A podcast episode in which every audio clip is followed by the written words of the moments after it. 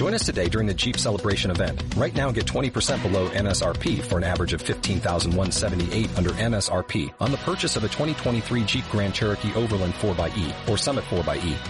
Not compatible with lease offers or with any other consumer incentive offers. 15,178 average based on 20% below average MSRP from all 2023 Grand Cherokee Overland 4xE and Summit 4xE models in dealer stock. Residency restrictions apply. Take retail delivery from dealer stock by 4-1. Jeep is a registered trademark.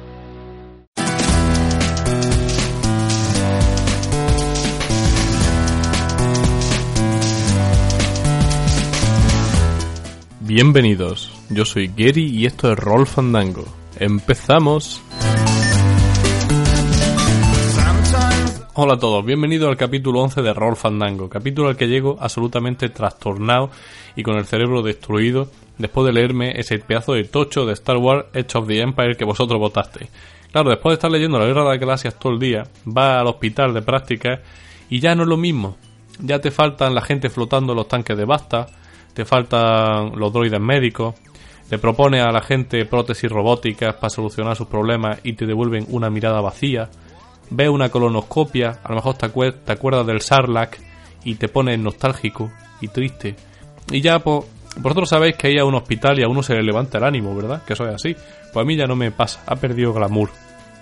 En fin, eh, espero que me disculpéis la sección de noticias de este capítulo que no está especialmente dotada, pero bueno, es que no he encontrado muchas cosas que, mereciera la pena comentar porque muchas, había muchos estrenos y muy interesantes, pero la inmensa mayoría de ellos ya lo habíamos comentado aquí o lo habíamos anunciado antes. Pero bueno, espero que disfrutéis de este capítulo 11 de Roll Fandango y de la reseña de Edge of the Empire. Vamos ahora a comentar esas pocas noticias de las que voy a hablar. Empezamos haciéndonos eco por petición de eh, los organizadores de Insumo Ingenium, un concurso de módulos de juegos de rol organizado por la Asociación Juvenil Cultural Andaluza de Jugadores de Rol, Estrategia y Simulación Ludere Aude, o como les gusta que le llamen en versión resumida, la Tenéis las bases em, eh, del concurso en su página web y pondré el link en el pod del Devil Team donde colgue el, este nuevo capítulo de Roll Fandango para que podáis acceder directamente. Tranquilos porque tenéis tiempo para escribir vuestros módulos porque hasta abril del 2014 no vencerá la fecha límite.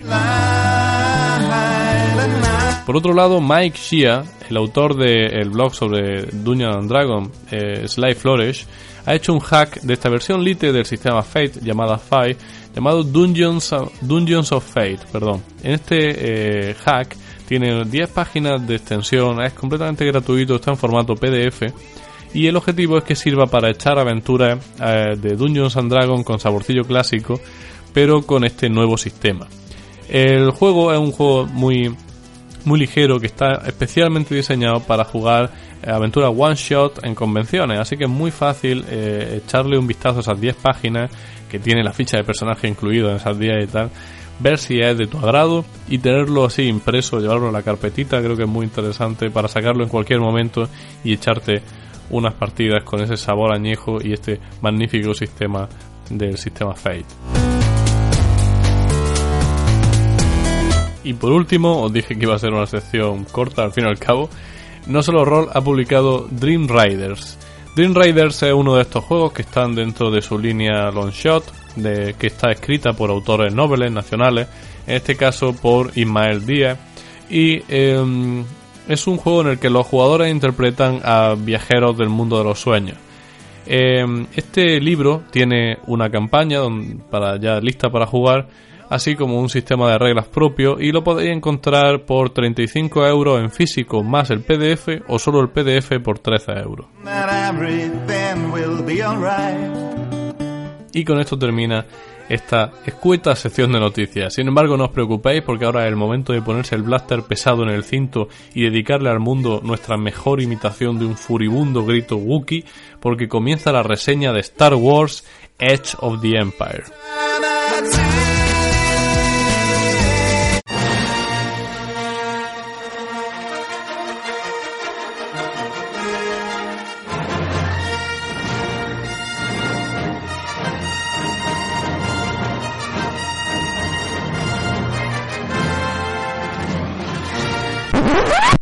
Ok, un momento, tengo un opening mucho más apropiado para este nuevo juego de Star Wars. Take my love, take my land, take me where I cannot stand. I don't care, I'm still free. You can't take the sky from me. Take me out to the black. ok, perdonadme la pena fanboy, pero no es casualidad. Edge of the Empire no es un juego de Star Wars que intente reflejar todo eh, su gigantesco setting, sino que se va a concentrar en ofrecernos las herramientas para jugar partidas ambientadas en los bajos fondos de Star Wars, en esa vida fronteriza de cazarrecompensas, ladrones, contrabandistas y señores del crimen hat que se nos dejaba entrever a través de los personajes de Star Wars como Han Solo. Eh, como bien sabéis, Farfly no es más que eso, así que cuando pensemos en el tipo de aventuras que vamos a poder jugar con Edge of the Empire, debemos pensar casi más en aventuras en los términos de Farfly que en los de la Guerra de la Galaxia. en el futuro, Fantasy Flight Games sacará Age of Rebellion y Force and Destiny, que son otros dos juegos de rol que estarán ambientados en la lucha de la rebelión contra el imperio, en los aspectos militar, de información, terrorista y tal, y en el mundo de los Jedi respectivamente. Esta decisión de partir la ambientación en tres juegos con su suplemento no está exenta de polémica porque la gente ha echado cuenta y ha asumido que va a necesitar una cantidad ridícula de dinero para tener el juego completo. Aunque no, eso no es exactamente así. Eh, se trata de juegos independientes que simplemente van a acotar distintos aspectos de la complejísima ambientación de Star Wars con todos sus subgéneros para darle a cada uno pues más protagonismo. Personalmente pienso que esto estará justificado o no en la medida que cada juego tenga un sabor especial y que la cantidad de información repetida sea mínima.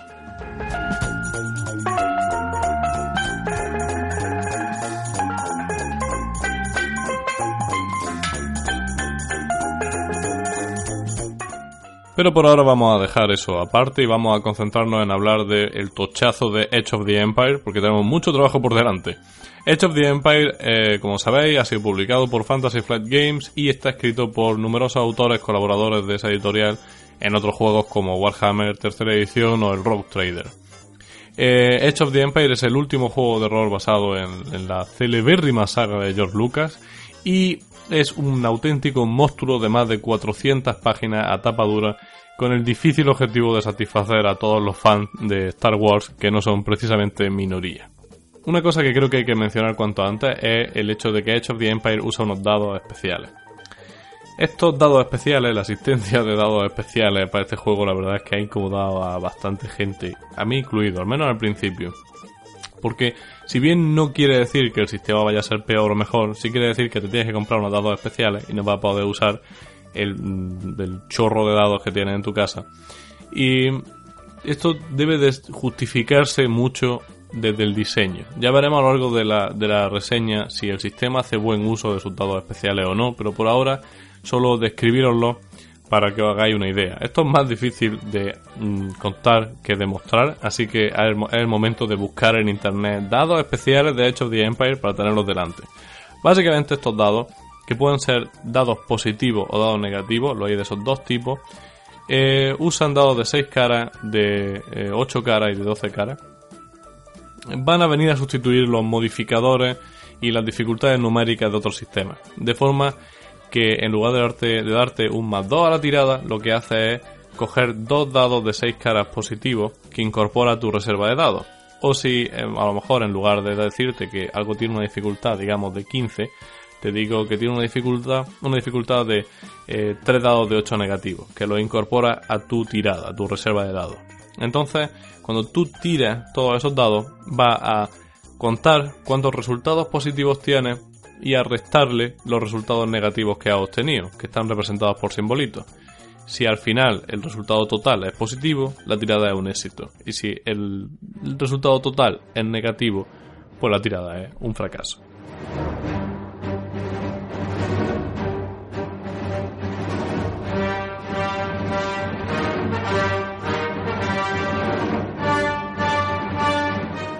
Ya iremos viendo qué otros usos tienen estos dados especiales a lo largo de la reseña, viendo diferentes mecánicas. Pero la cosa es que este Edge of the Empire se tiene que reivindicar mm, a través del sistema. La ambientación es Guerra de la Galaxia, eso no va a cambiar. Entonces, ¿cuál es el sistema de este Edge of the Empire? Pues vamos a empezar con la creación de personaje y con las fichas de personaje.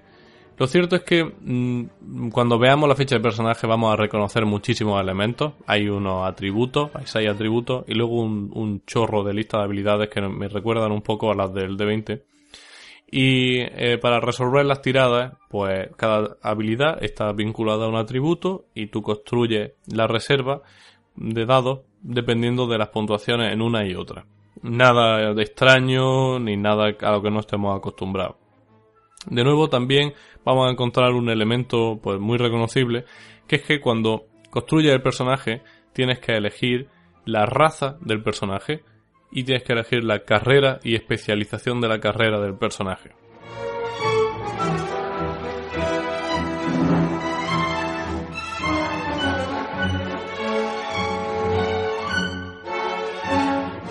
La elección de raza es probablemente lo más importante a la hora de hacerte un personaje. Eh, te va a dar los atributos iniciales, también los atributos secundarios iniciales, el strain, que es como una especie de vida que tiene de estrés que puedes soportar, estrés mental, de tu vida física, como se decide, y em, las habilidades especiales que puedas tener vinculadas a la raza, así como una reserva de puntos de experiencia que es la que va a usar al final para comprar habilidades, subirte atributos y terminar de hacerte la ficha de personaje. O sea que es muy importante.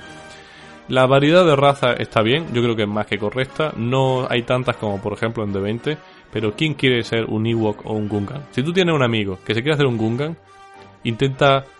mira, iba a decir que hablaras con él, intentaras que abandonara la idea, pero no, dispárale. Dispárale, porque es tu amigo. Y luego dispárate a ti mismo. ¿Por qué, por qué tienes esa clase de amigos? No, no, no quieres Gungan ni Ewoks en el libro. Así que está bien que no estén. Vas a encontrarte Twilight, Wookiee, Rodiano, Humano. Eh, vas a encontrarte también unas cosas que se llaman Gand. Eh, que no lo, visto, no había visto en mi vida. Los Bozan. Y mi inclusión favorita que son los droides. Por fin. Yo tenía. Al fin y al cabo, dos personajes principales de Star Wars son droides. Y en cuanto he podido jugar a Star Wars Age of the Empire, eh, mi personaje ha sido. Enseguida fui a hacerme un droide sin, ningún tipo de duda. Em, el juego además te ofrece, bueno, una muy limitada, muy limitada descripción de distintos modelos, que en cuanto a reglas no tienen mucha influencia, pero bueno, está bien que, te describan. sin duda el mundo de los personajes droides creo que da como para un suplemento aparte y agradezco mucho el que sea una de las opciones disponibles.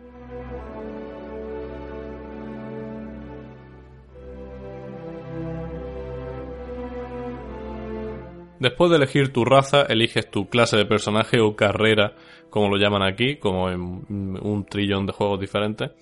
Y mm, básicamente son mm, clases de personajes que tienen relación con este Star Wars más de los bajos fondos, este Star Wars navajero.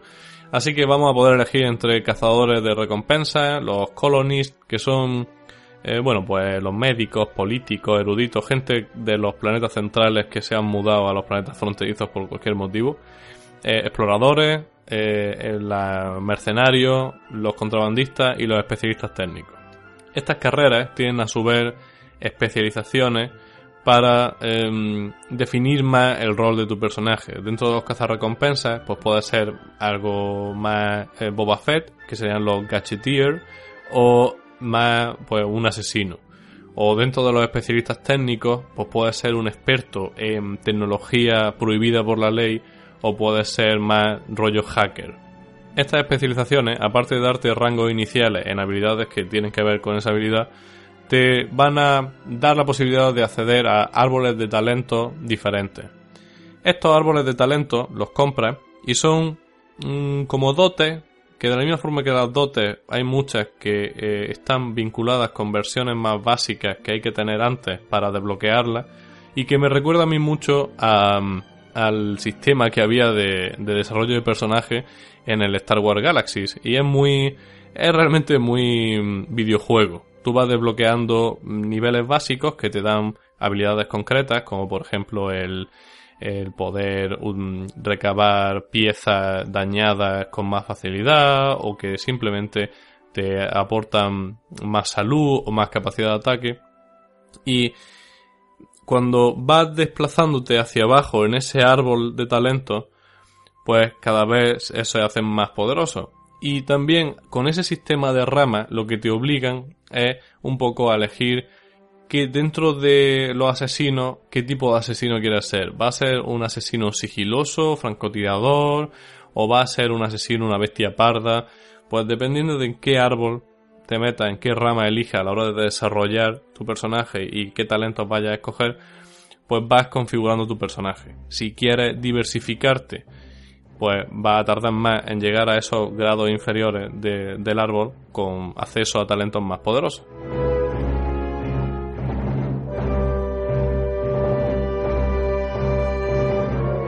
Parece como muy arcade, pero eh, yo lo he podido experimentar de primera mano y lo cierto es que facilita mucho la creación del personaje, es muy fácil, los talentos están descritos en apenas dos frases, no son nada complejos, no son como las dotes ni de coña de, de 20, son mucho más sencillos y te... Mm, lo cierto es que en otros juegos esta falta de libertad, digamos, a la hora de, de crear tu personaje puede constreñir demasiado pero no lo veo tanto en la Guerra de Galaxias porque es una ambientación muy estereotipada, con personajes muy fuertes, eh, con, con, una que puede identificar de forma muy fácil.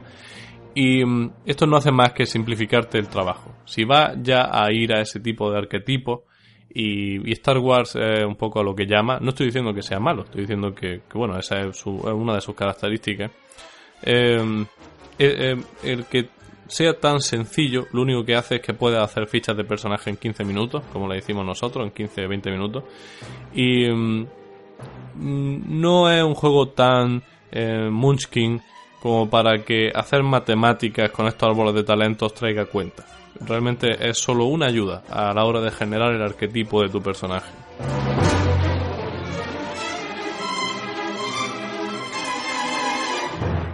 Ya hemos visto como esto de la creación de personajes en Age of the Empire no es la cosa más exótica del mundo. Eliges clase de personaje y eliges raza. No, no es lo más. No es una cosa que no hayamos visto en muchos juegos. Pero sí hay un elemento que creo que le hace un enorme favor al juego y que es súper interesante, que son las obligaciones. Las obligaciones es algo que escoges al principio y que viene a representar un problema derivado del trasfondo de tu personaje que, se, que va a tener protagonismo eh, de vez en cuando en alguna sesión. Y eh, que es el equivalente, digamos, a esta deuda que tiene Han Solo con Jabba el Hutt. A mí me parece muy bien porque ya que eh, son personajes con la vida, dentro de la vida criminal de bajo fondo de, Star Wars, pues la cosa es que tengan problemas, ¿no? Que tengan asuntos a medio resolver, que haya gente que intente matarlo y, y no solo que te obliguen a decidir cosas interesantes con las que vas a interactuar y que tienen relación tu, con tu trasfondo de personaje, sino eh, cómo lo usan. Eh, no solo se quedan en describirlo, sino que aparte las obligaciones, pues bueno, aparte de servir como desventaja, de forma que si le atribuye un valor numérico más alto a esas obligaciones, eh, obtienen más puntos de experiencia inicial y dinero inicial, sino que también ocurre una cosa muy interesante, y es que al principio de cada sesión se suman los valores de obligación de todos los personajes. Se hace una tirada y si el resultado de esa tirada es menor o igual que ese valor de obligación común, eh, la obligación de uno de los personajes sale a relucir durante esa sesión.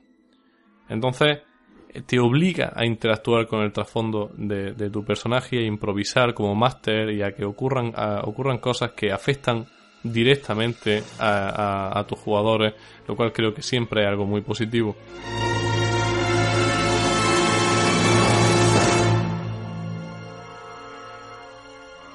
Pero claro, por un lado, a lo mejor, por cuestiones de la partida, pues no tiene mucho sentido que, tu obligación salga a la luz. Por ejemplo, si estáis en mitad ahí de una jungla, pues, eh, y sale la obligación de un personaje que es que tienen precio, le han puesto precio a su cabeza, pues a lo mejor no tiene sentido que aparezca por ahí Boba Fett en un jetpack mm, a través, entre los, los cocos. Pero, si bien a veces no lo va a poder representar, sí en términos mecánicos todo el mundo, una vez que la obligación de alguien salga a la luz, todo el mundo, su, su vida eh, mental, un atributo que, hay que es como estrés mental, todo el mundo se lo reduce durante el resto de la sesión. De forma que te aseguras que va a tener un resultado, va a tener un efecto muy palpable en los jugadores y que no se quedan solo en palabras y que no depende de lo vago o no que sea el máster para que eso salga a la luz. Y yo creo que eso es también muy interesante. Aparte, también mm, habrá mm, obligaciones que no sean tan directas o que no, no, supongan un daño físico como el que venga un cazarrecompensa y te dispare. A lo mejor tu obligación es que tienes un familiar enfermo. Pues si sale a la luz no representa, yo que sé, que alguien te ha tirado a tu madre con una catapulta, a tu madre enferma. No, a lo mejor representa que te han llamado y te han dicho que tu madre se ha puesto peor y todo el mundo se preocupa y el ánimo se enrarece y eso es lo que representa esa reducción durante una sesión de tu estrés mental, de tu capacidad para soportar más estrés.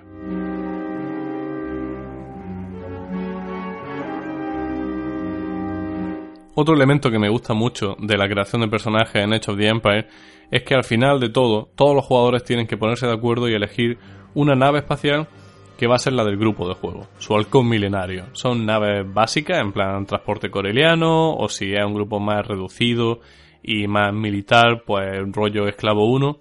Pero la cosa es que el juego concede que el tener una nave en la guerra de la galaxia no es una cuestión de equipo, no es una cuestión de, oye, tenéis suficientes créditos como para compraros una nave e ir a surcar el espacio. No, se trata de que es la guerra de la galaxia y los jugadores necesitan una nave para llevar a cabo pues su aventura y reconocer que el halcón milenario es un personaje más de la guerra de la galaxia y que eso tiene que estar presente.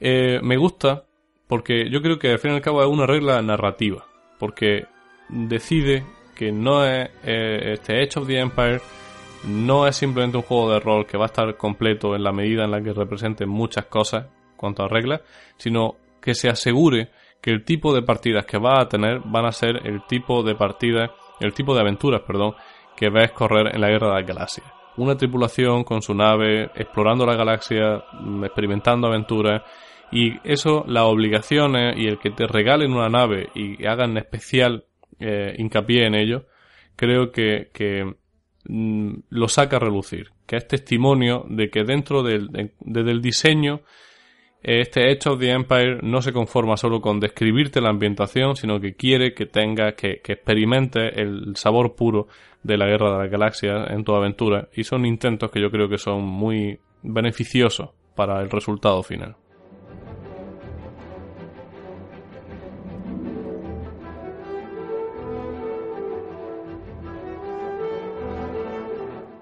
Otra mecánica que a mí me gusta bastante y que termina de, demostrarme que desde el diseño en Age of the Empire se ha, puesto mucho énfasis en hacer, en prestar también mecánica narrativa aparte de, lo habitual, son es la economía de puntos de destino. Esta economía de puntos de destino, que va a recordar mucho en el fondo a la de economía de puntos Fate, del sistema Fate, eh, básicamente funciona de la siguiente manera. Al principio de cada sesión, los jugadores tiran un dado de fuerza, un dado de 12 caras. Ese dado de 12 caras te va a decir cuántos puntos de, destino luminoso tienes y cuántos puntos de destino oscuros tienes, que representan el lado luminoso y oscuro de la fuerza, aunque eso es lo de menos. Em, esa mecánicamente tú puedes eh, gastar uno de esos puntos del lado luminoso como jugador para mejorar una tirada o para crear una situación narrativa beneficiosa. Pero lo, aquí lo, guay es que no se quedan en los típicos venis o puntos de destino de otros juegos, sino que cuando tú usas un punto de destino luminoso, se convierte en un punto de destino oscuro, que el máster puede usar para empeorarte una tirada. De forma que esto es auténtica vaselina narrativa, de nuevo. Esto es crear conflictos, resolver conflictos y de nuevo crear conflictos y se asegura que siempre haya una, em, una tensión narrativa aceptable. Creo que es una forma muy imaginativa, muy original de usar los puntos de destino. Creo que es una, una buena forma de trasladar el sistema de el, fondo, el significado final ¿no? de, la economía de puntos Fate, del sistema Fate. Y, y, no, no me puede alegrar más el encontrarme este tipo de de herramientas en un juego como Star Wars, que es un juego en el que mm, no sé, yo daba por hecho que no vería este tipo de mecánicas porque a lo mejor parecen demasiado arriesgadas o alguien en, traje puede decir, ay, no sé, esto a, los dungeoneros no les va a gustar, pero creo que, se infravalora al jugador de, rol medio y que esta mecánica puede, puede tener muchísimo eh, uso y que puede satisfacer a todo el mundo. Una magnífica elección de los diseñadores de Age of the Empire, en mi opinión.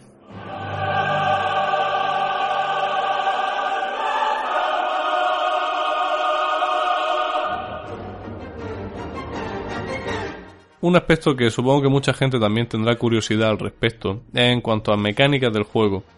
¿Cómo se representa la fuerza? ¿O qué papel, en qué medida está representada la fuerza en Edge of the Empire?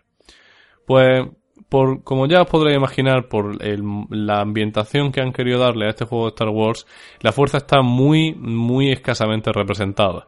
Hay apenas una carrera, una especialización con un árbol de talento propio, que es la de sensible a la fuerza, y que hay que invertir mucha experiencia para obtener sus talentos y los talentos no son, son muy sutiles, son efectos sutiles de beneficios, eh, digamos, de tirada, y, pero en ningún caso te va a permitir ir por ahí con un doble sable láser, eh, estrellando destructores con la fuerza y nada de eso. Eso no está en, en Edge of the Empire. De hecho, diría que la eh, clase de sensible a la fuerza entra dentro de lo que suelen ser los extras eh, de un juego de rol. Esa cosa que está ya al final y que no tiene no está pensado para que se juega mucho. Hay algo muy raro y algo que, está ahí para que no se sientan engañados la gente que va a comprar un juego de Star Wars, pero que no debería estar ahí mm, porque para lo para lo como está representado, si faltara no pasaba absolutamente nada.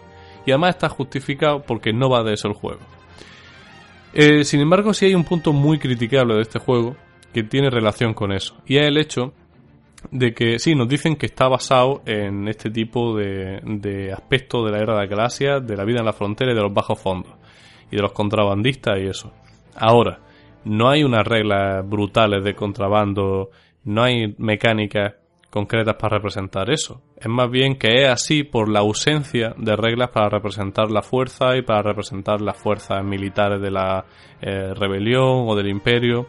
O sea que, eh, más que ser así, porque lo han hecho aposta y han aprovechado que van a concentrar un poco, van a hacer zoom en esa parte para mm, crear mecánicas propias, bueno, es así por ausencia, por, por defecto de otro tipo de elementos.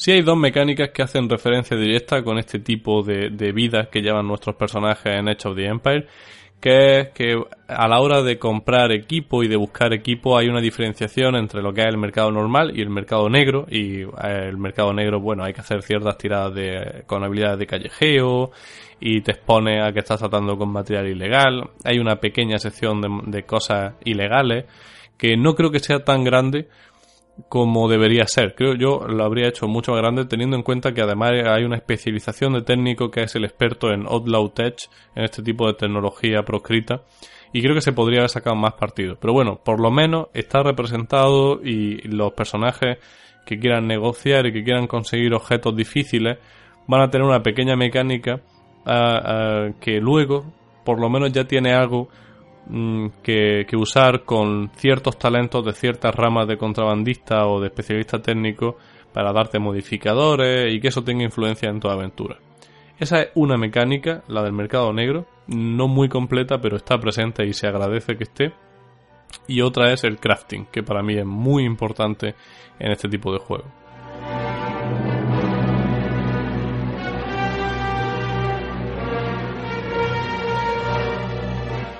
Yo la verdad es que soy un poco nerdy del crafting. A mí me, flipan todas las habilidades de crafteo, nunca me, me, satisfacen estas secciones de los juegos de rol y, y, ha sido refrescante el ver que hay un poquito más de información en este Edge of the Empire de la que solemos encontrarnos.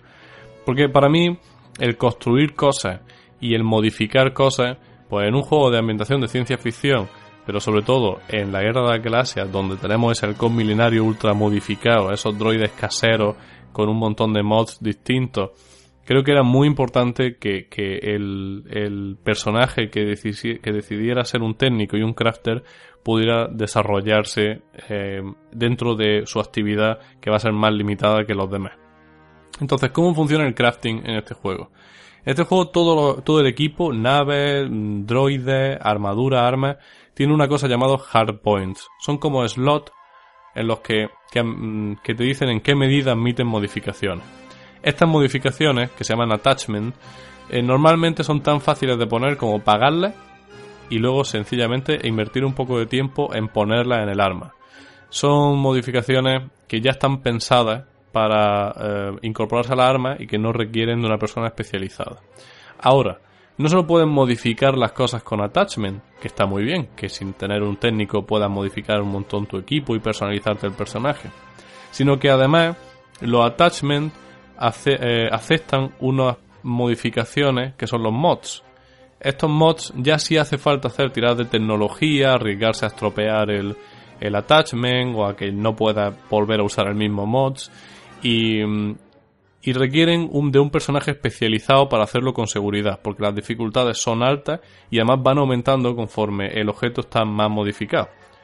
Tú no imaginas que a la armadura le vaya a poner 100.000 mods, a los attachments, pero a lo mejor sí a las naves. Entonces, para estas cosas sí es importante tener un técnico.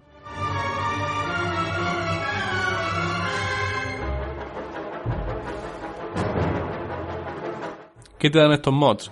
Bonificadores positivos, pero también mm, el acceso a talentos específicos cuando usa ese arma. Imagínate, perdón, algo que lleve ese mod. Imagínate, por ejemplo, un arma que tenga un attachment que tenga al mismo tiempo la modificación eh, que te permita eh, desenfundar rápido.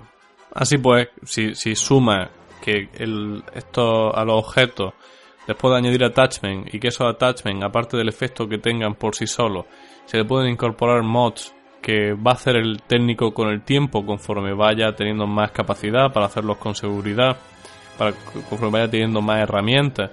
Eh, creo que garantizan un poquito más de profundidad de la habitual a la hora de, llevar un personaje mm, técnico que se especialice en eso mm, para que pueda disfrutar de su personaje sabiendo que está teniendo un efecto en su compañero sin tener que hacer personajes que vayan un poco a todo, ¿no? Para mí es importante por los arquetipos que suele haber en la ciencia ficción, el que hay un técnico, un capitán, eh, un piloto, el guerrero, que, que no tengas por qué diluir el concepto de tu personaje para que sea útil. Está bien que dentro de su especialidad pueda tener una vida plena y llena de satisfacción.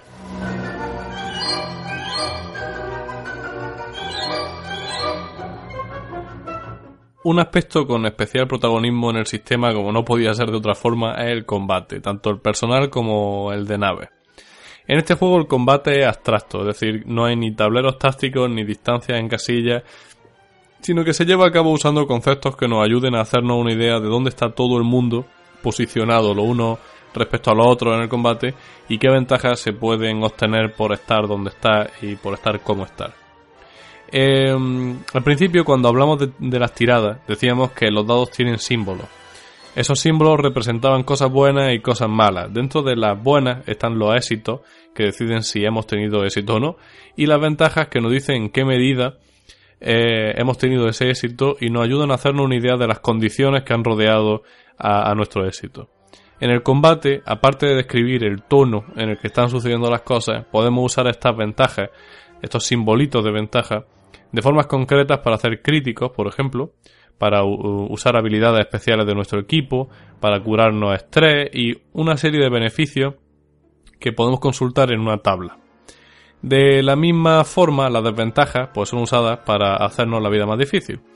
En este juego, además, los personajes pueden hacer maniobras y acciones, eh, estableciendo esa división entre eh, bueno, cosas que no te requieren tirada y cosas que sí te requieren tirada, y una variedad de maniobras que, que bueno, permiten un desarrollo más dinámico de los combates.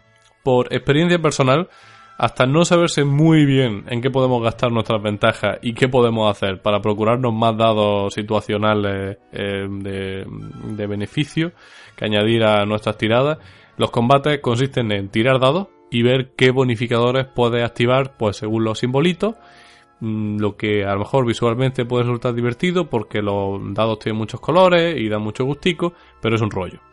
Sin embargo, el, el, sustrato para hacer cosas molones, una vez que se controle bien el sistema, yo creo que está ahí. Y en general creo que tiene el potencial para generar combates interesantes.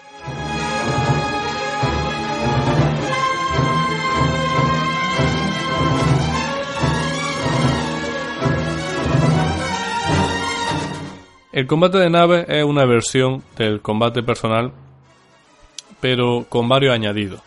Hay equivalencia, en plan, en lugar de tu armadura, pues tienen protección y escudo. En lugar de tu, tu estrés, ellos tienen una las naves tienen una característica que es el estrés que el estrés perdón que pueden aguantar pero su sistema por cargarlo de maniobra o por forzar la maquinaria pero eh, tienen varias cosas adicionales, como por ejemplo tienen en cuenta el tamaño de la nave para ver lo fácil o difícil que es dispararse entre ellas, tienen en cuenta si son combates de naves pequeñas en las que el movimiento no se puede seguir en detalle porque son cazas que están revoloteando a lo loco, o naves muy grandes que ya recuerdan más los combates de Star Trek o combates de galeones, ¿no? en el que el movimiento es crucial y, hay que tener una, una, visión muy clara de qué está pasando. Aparte, según el tamaño de las naves, hay que diferenciar distintos valores de protección, según la parte de la nave, distintas armas, distintos arcos de disparo. Y lo cierto es que todo esto resulta extremadamente abrumador cuando estamos hablando de un combate abstracto. Es decir, aquí no se va a usar miniaturas. Y el hacerse una idea de estos combates cuando puede haber ya más de una y de dos naves involucradas de gran tamaño, puede ser un auténtico follón. Saber si, mm, espérate, estábamos abajo, el arco de disparo nos da, tiene el ángulo adecuado. Es como que han intentado representar más cosas de las que se pueden hacer mediante un combate abstracto. El combate en tablero táctico está para algo y está para este tipo de cosas. Eh, si no querían eh, hacerlo así, tenían que haberlo traído mucho más, en mi opinión. No es que sea súper detallista, aquí no estamos hablando de que sea un wargame histórico, pero sí hay muchos elementos de referencia espacial, sobre todo en el, en el combate espacial, en el que el saber qué está en referencia a qué puede ser a veces un poco complejo, saber dónde está el arriba y el abajo, que, en fin, puede ser bastante abrumador al principio. Yo todavía no he tenido la posibilidad de, de combatir, pero cuando eh, combatir con naves, quiero decir, en, este juego.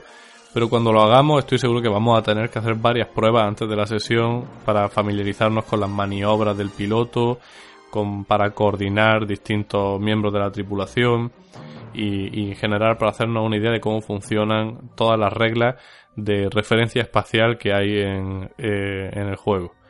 Mm, un aspecto que está bien que esté ahí, que me gusta mucho que esté ahí, porque de la misma forma que el crafting añade profundidad al juego de los técnicos, los personajes que quieran ser pilotos y ya está, pues tienen algo que empollarse. Pero que, bueno, requiere un periodo de aclimatación, digamos.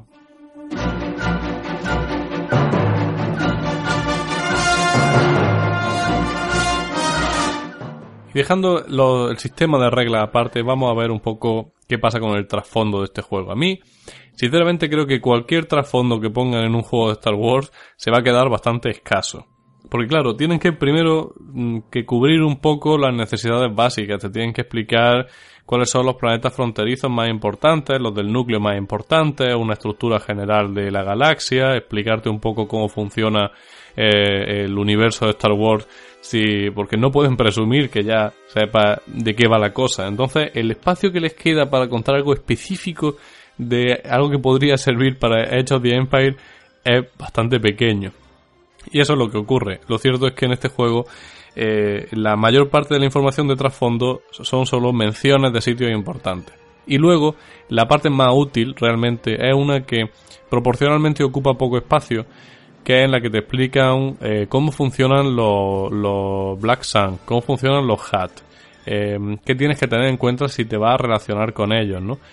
cómo funciona la ley, los protocolos de seguridad normales, porque ya que va, si, si vas a jugar aquí a un, a un tío que rompe la ley, pues tendrás que saber de qué va la ley y cómo funciona y, qué vas a hacer tú al respecto. El llevar una vida de contrabandista pues requiere mucha información de, de, de la, sutileza de la seguridad y de las fuerzas de orden imperiales y de las fuerzas criminales y los bandos criminales que realmente habría requerido una sección de trasfondo mucho mayor. No la tiene, directamente ya os lo advierto, no la tiene. Sin embargo, bueno, es la guerra de las galaxias. Si hay algo que, que tiene esto es material de referencia en internet a tope y es honestamente no esperaba una sección muy extensa y detallada del trasfondo, solo quería eh, que por lo menos se me mencionaran esos detalles. Si lo que queréis, sin embargo, es que se lo hubieran currado, que yo creo que no es una pretensión injusta el haber esperado que se hubiesen esforzado mucho en desarrollarte esa intriga de las sociedades criminales eh, y de las mafias de la guerra de la galaxia, no vaya a encontrar eso aquí. Vaya a encontrar un trasfondo de mínimo para más o menos que tenga una idea de lo que va y el resto ya lo vaya buscando en suplementos o en, otro, en otro sitio.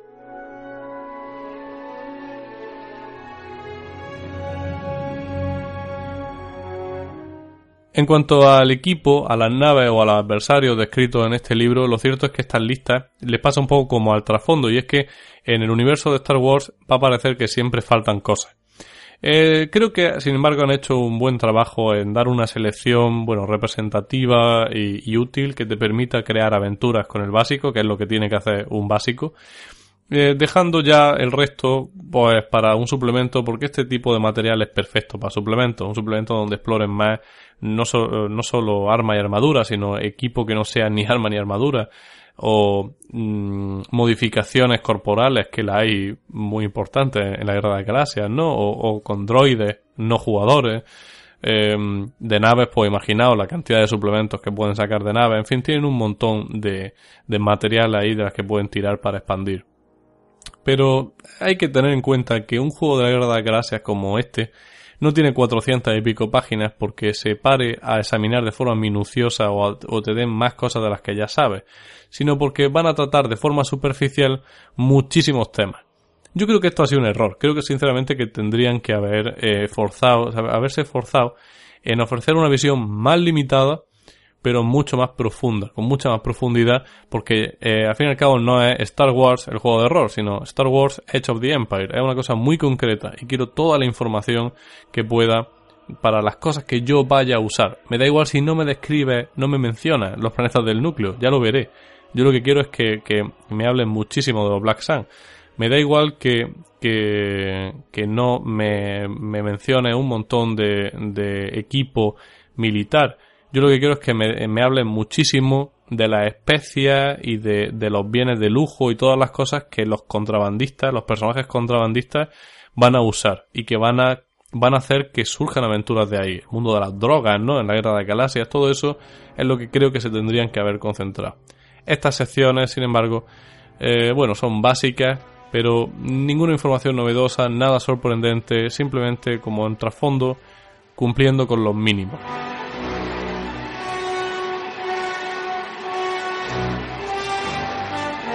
Así que, ¿cuál es mi valoración final de Edge of the Empire? Edge of the Empire es un juego que para mí tenía que cumplir algunos requisitos. Por un lado, este juego está basado en una película, y las películas están sujetas a normas narrativas, especialmente una de género como la Guerra de la Galaxia. Las cosas, antes de tener sentido numérico, tienen que ser chulas. Es más importante que haya recursos que eh, para hacer la historia interesante, a que los modificadores o árboles de talento estén equilibrados. Y creo, sinceramente, que el juego lo consigue, gracias a sus obligaciones, a lo fácil que resulta modificar tiradas en función de las necesidades narrativas de la escena y a la economía de puntos de destino, creo que todos esos recursos narrativos están ahí. Se nota que desde el diseño se ha priorizado el que las cosas sean rápidas y visuales, y, con mi experiencia de juego de la partida de la caja de inicio, que está vendiendo ahora mismo Edge en las tiendas, eh, creo que lo han conseguido el que el juego no ponga impedimentos a la hora de disfrutar de la ambientación y que de hecho a veces lo, lo, anime y lo facilite, sinceramente es más de lo que yo le daba crédito en un primer momento en un juego que, bueno, es tan mm, general y que yo pensaba que iba a priorizar el que eh, gustase a la mayor cantidad de gente posible. Eh, sin embargo, creo que el juego no ha aprovechado todo lo que podía el hecho de tener solo que representar una parte del universo Star Wars. Eh, sospecho que estos tres juegos que van a sacar eh, van a complementarse poco más que en variedad de árboles de talento y clases de personaje, cuando podrían ser mucho más, y funcionar no solo como tres básicos del juego, sino como suplementos los unos de los otros. En definitiva, creo que ya que van a especializar los juegos, eh, deberían haberse comprometido muchísimo más con esa idea. Eh, físicamente, el juego la verdad es que es una pasada. Eh, son más de 400 páginas a color profusamente ilustradas en las que se respira Star Wars. Hay algunas ilustraciones a página completa de Han Solo volando que se te cae la baba. Una maravilla de leer y algo con lo que presumir de estantería si encuentra algo que pueda aguantar el peso. El precio es de 60 dólares, que no es poco, a lo que hay que sumarle el precio de los dados, que es de 15 dólares. En fin, no es barato.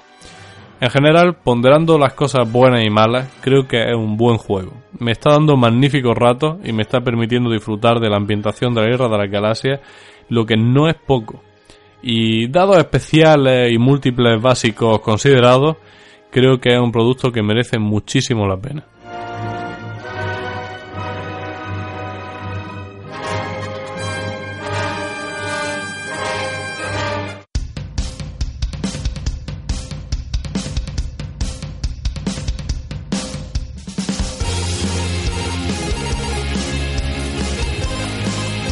Con esto llegamos al final de la reseña de Edge of the Empire. Ha sido una reseña un poco larga, ¿verdad? Pero es que es un tocho de narices. Muchas gracias de todas maneras por haberlo votado en la encuesta de Roll Fandango porque me lo he pasado teta leyendo el PDF PDF porque yo soy paupérrimo, aunque he podido tenerlo en físico, por eso los comentarios de, lo chulo que está la edición física. A mí me ha tocado leerme las 400 páginas y pico en, PDF.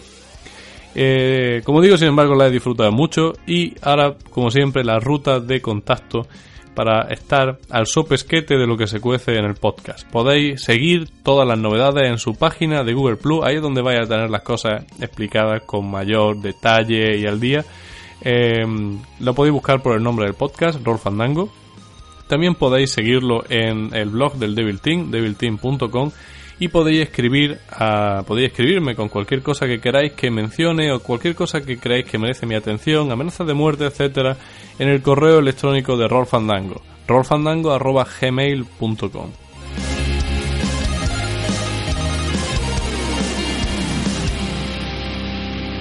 Y ahora, como sabéis, llega el momento de despedirme con una tonada, con una canción. Sin embargo, en este capítulo, antes de acabar, me gustaría desearos unas magníficas vacaciones. Espero que lo paséis genial, que juguéis muchísimo a rol con vuestros familiares, con vuestros amigos, que os traigan un Santa Claus o el tío o los Jule Lads o los Reyes o quien sea, os traigan un montón de juegos de rol, Mouse Guards, Ars, Magicas, lo que sea, y que eh, en general eh, os paséis, paséis una magnífica fiesta y no puedo agradeceros lo suficiente el seguimiento que ha tenido el podcast este año ha sido eh, un, proyecto que me ha llenado de muchísima ilusión y os agradezco todas las veces que habéis compartido el podcast, todas las veces que habéis colaborado en la encuesta eh, para decidir los temas, que por supuesto no olvidéis que dentro de poco habrá una encuesta para decidir el tema del capítulo 12 de Roll Fandango. Y, en general, muchísimas gracias por mantenerme ilusionado y por mantener este proyecto del podcast vivo. Yo solo espero resultar útil y, en fin, espero conseguirlo quizá con el tiempo. Eh, en, cualquier caso, ahora es el momento de escuchar un tema llamado Moluscos y Democracia de un álbum del mismo título por el pequeño Carlos, un auténtico artesano de la música que él, lo hace absolutamente todo y el resultado es extremadamente bueno. Espero que disfrutéis del tema y os veo en el capítulo 12 de Roll Fandango. Ahora disfrutad con Moluscos y Democracia del pequeño Carlos.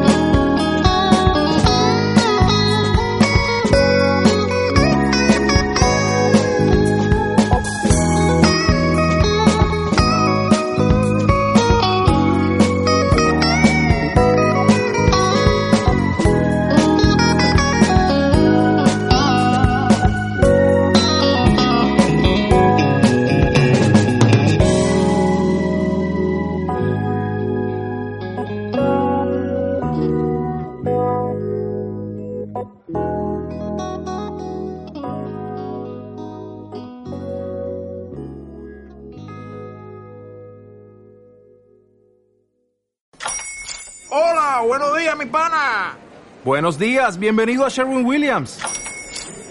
¡Ey! ¿Qué onda, compadre? ¿Qué onda? Ya tengo lista la pintura que ordenaste en el ProPlus app. Con más de 6.000 representantes en nuestras tiendas listos para atenderte en tu idioma y beneficios para contratistas que encontrarás en aliadopro.com. En Sherwin Williams somos el aliado del PRO.